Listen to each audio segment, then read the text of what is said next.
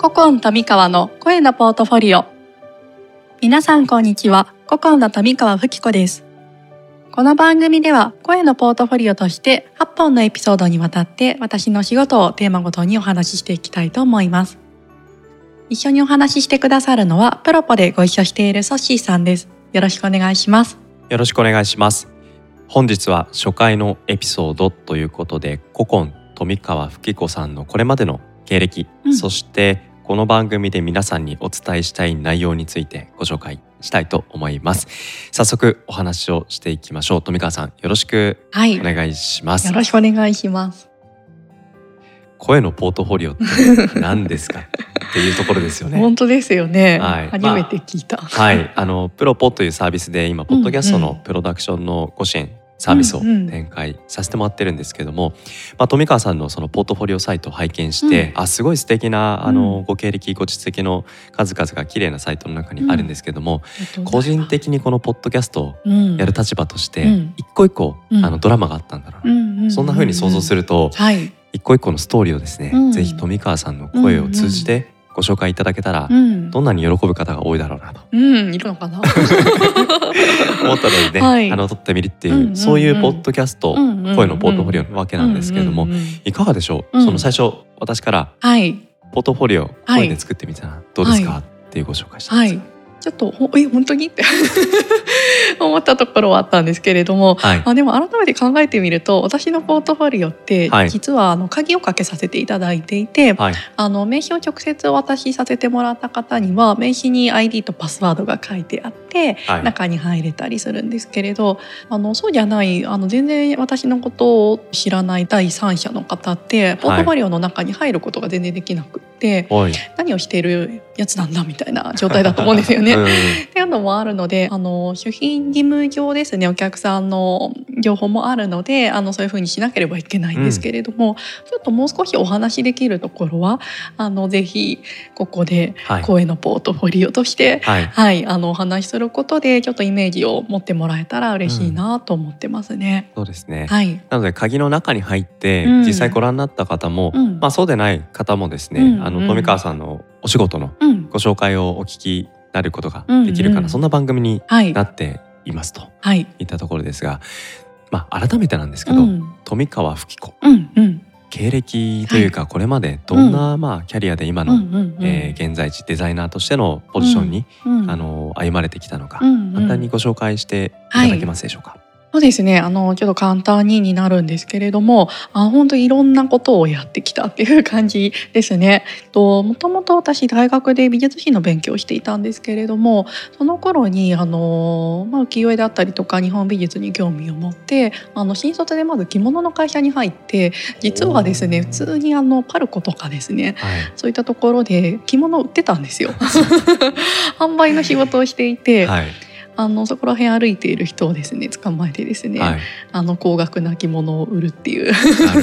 な かなかすごい商売をしていてあの着物自体はとてもおしゃれな着物屋さんだったんですけれども、まあ、そこで自分自身も着物に興味があったので着付けとかも習いながら、はい、あのやっていたっていうのがまず最初の社会人としてのスタートでした。この番組のサムネイル画像もそうですし、はい、富川さんのポートフォリオサイト行っても着物のね、うん。うんうん、お写真が、はい、あの皆さん見ることができますけど、うんうん、実はそういう背景があったんですね。そうですね。ので今でも着物の仕事はまあちょこちょこなんですけどやらせていただいていて。で、まあ、正直着物ってこの世の中別に必須じゃないじゃないですか。なくたって全然生きていけるもの、はい、だけどめちゃめちゃ高いんですよ。一式50万とかするんですよね、はい、安くてね。もうそこら辺のね歩いてる人捕まえて売るっていう何とも不思議な商売をしていて、はい、まあでも結構ねあの売ってたんですよ私。であのそれ自体は面白かったんですけどもともと商品部に行きたくって、はい、物を作る仕事に回りたかったんですよね。でもやっぱりそういう技術も何もなくってでも行きたい行きたいっていう気持ちが強くって京都の和柄の生地を使って小物を作る会社雑貨を作っている会社に転職して、はい、はい社会人2年目ぐらいでもう行ったんですかね、はい、何も知らない京都にいきなり面接に行って「えあんた東京から来たの?」みたいな感じで。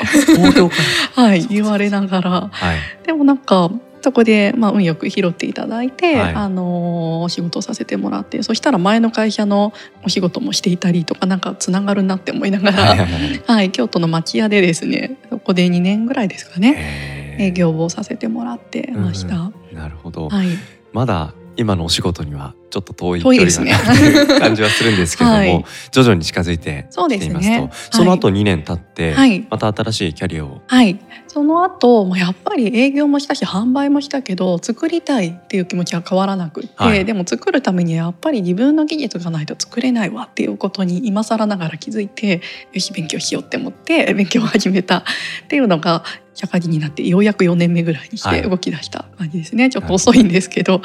でそこであの今日の仕事も一回退職をしてと職業訓練に実は一回通っていた時期もありました。はい、でそこで、まあ、イラストレーターフォトショップっていういわゆる基本的なツールを初めて触ってみて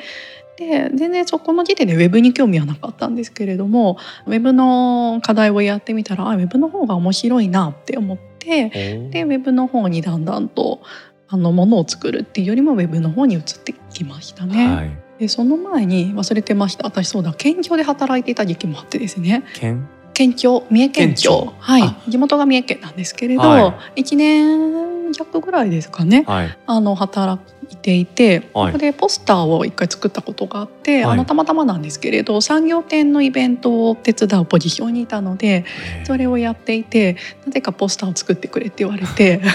出展者向けのポスターだったんですけれど何もできないですよ。エクセルで作ったんですけど。すごいね マスを埋めながら作るみたいな。エクセルじゃないエクセルじゃなくてマスを埋めてました でやってみてで県下のですね企業さんにバーって配られて、はい、でも結構評判はよくって あれって面白いかもみたいな。ところでだんだんとやる作る側の方に軸足が移っていって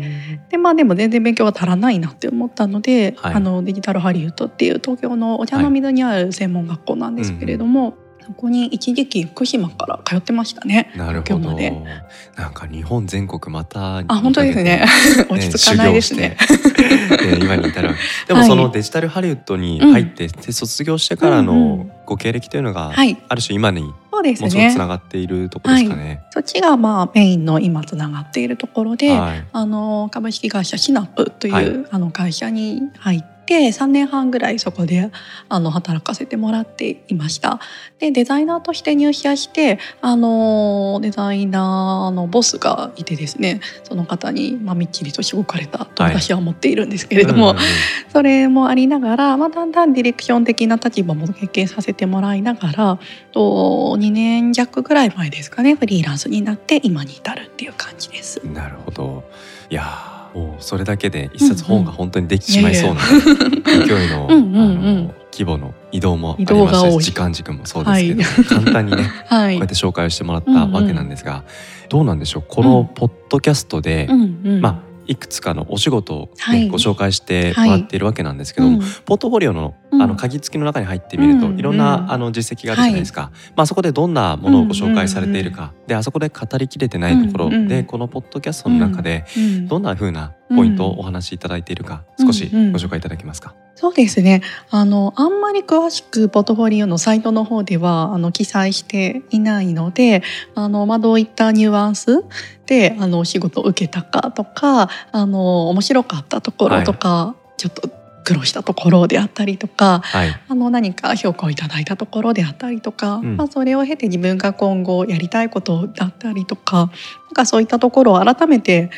あのお話をしていけたらいいなと思ってますね。うん。具体的に、まあ、エピソードのねタイトルあたり見ていただければと思いますが、うん、例えば社内業務改善用のスマホ、ウェブアプリ、はい、こちらのプロジェクトであったり、うん、もう紙面のデザインもそうですし、うん、あとはそのミーティングにおけるビジュアライズ、そのまあディスカッション内容を、まあ紙紙面に落としながら、それを通じてまあ資料化をしていくとか、まあいろいろねあまたそのお仕事のご紹介がありますので、ぜひあのこの番組を聞いてくださる方で、はい、あ自分今ちょうどこういうデザイン領域で少し困ってるんだよなっていうものがもしあれば、うん、ぜひ聞いてもらいたいなというふうに思いますね。はい、ぜひぜひ。はい、でまあどうでしょう？そのこういったデザインのお仕事、うん、あとはこの番組のタイトル見ていただきますと非常に多岐にわたる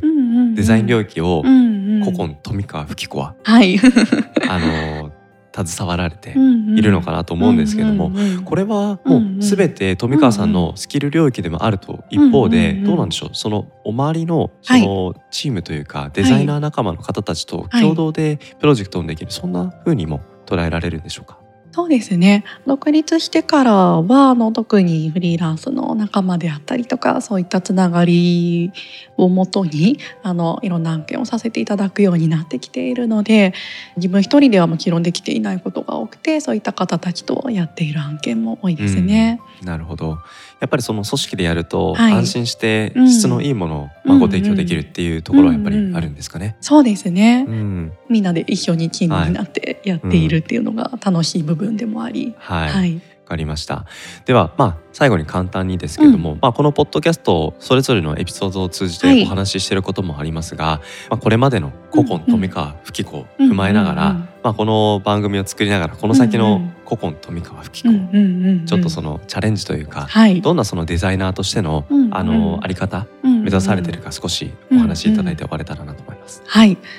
そうですね。あのこれからご紹介させていただく案件、まあ、結構どれもそうなってくると思うんですけれども最初のビジネスがまだ決まっていない段階から入っててご相談をいただいて一緒に伴走していくっていうスタイルを取らせていただくことが多くて、まあ、そういった形でやりたいなと今後も思っています。であの複雑なものとかあの分かりにくいものとかそういったものを何かデザインの力でシンプルに分かりやすく可視化していくっていうことを自分の何て言うんでしょうねあの主軸にして動いていきたいなと思っているのでもちろん私自身がデザインすることもあるんですけれども大きな意味でのデザイン課題解決っていう立場であの一緒に何か伴走させてもらえる機会があったら嬉しいなと思っています。はい。一個一個の作品もそうですし、うん、プロジェクト全体っていうビジネス視点も、うん、あの、うん、お持ちの古今富川吹子、声のポートフォリオをですね、はい、全部8本のエピソードにわたってご紹介をしております、はい、ぜひ皆様お聞きになっていただけたらなと思います。はい、はい、よろしくお願いします。よろしくお願いします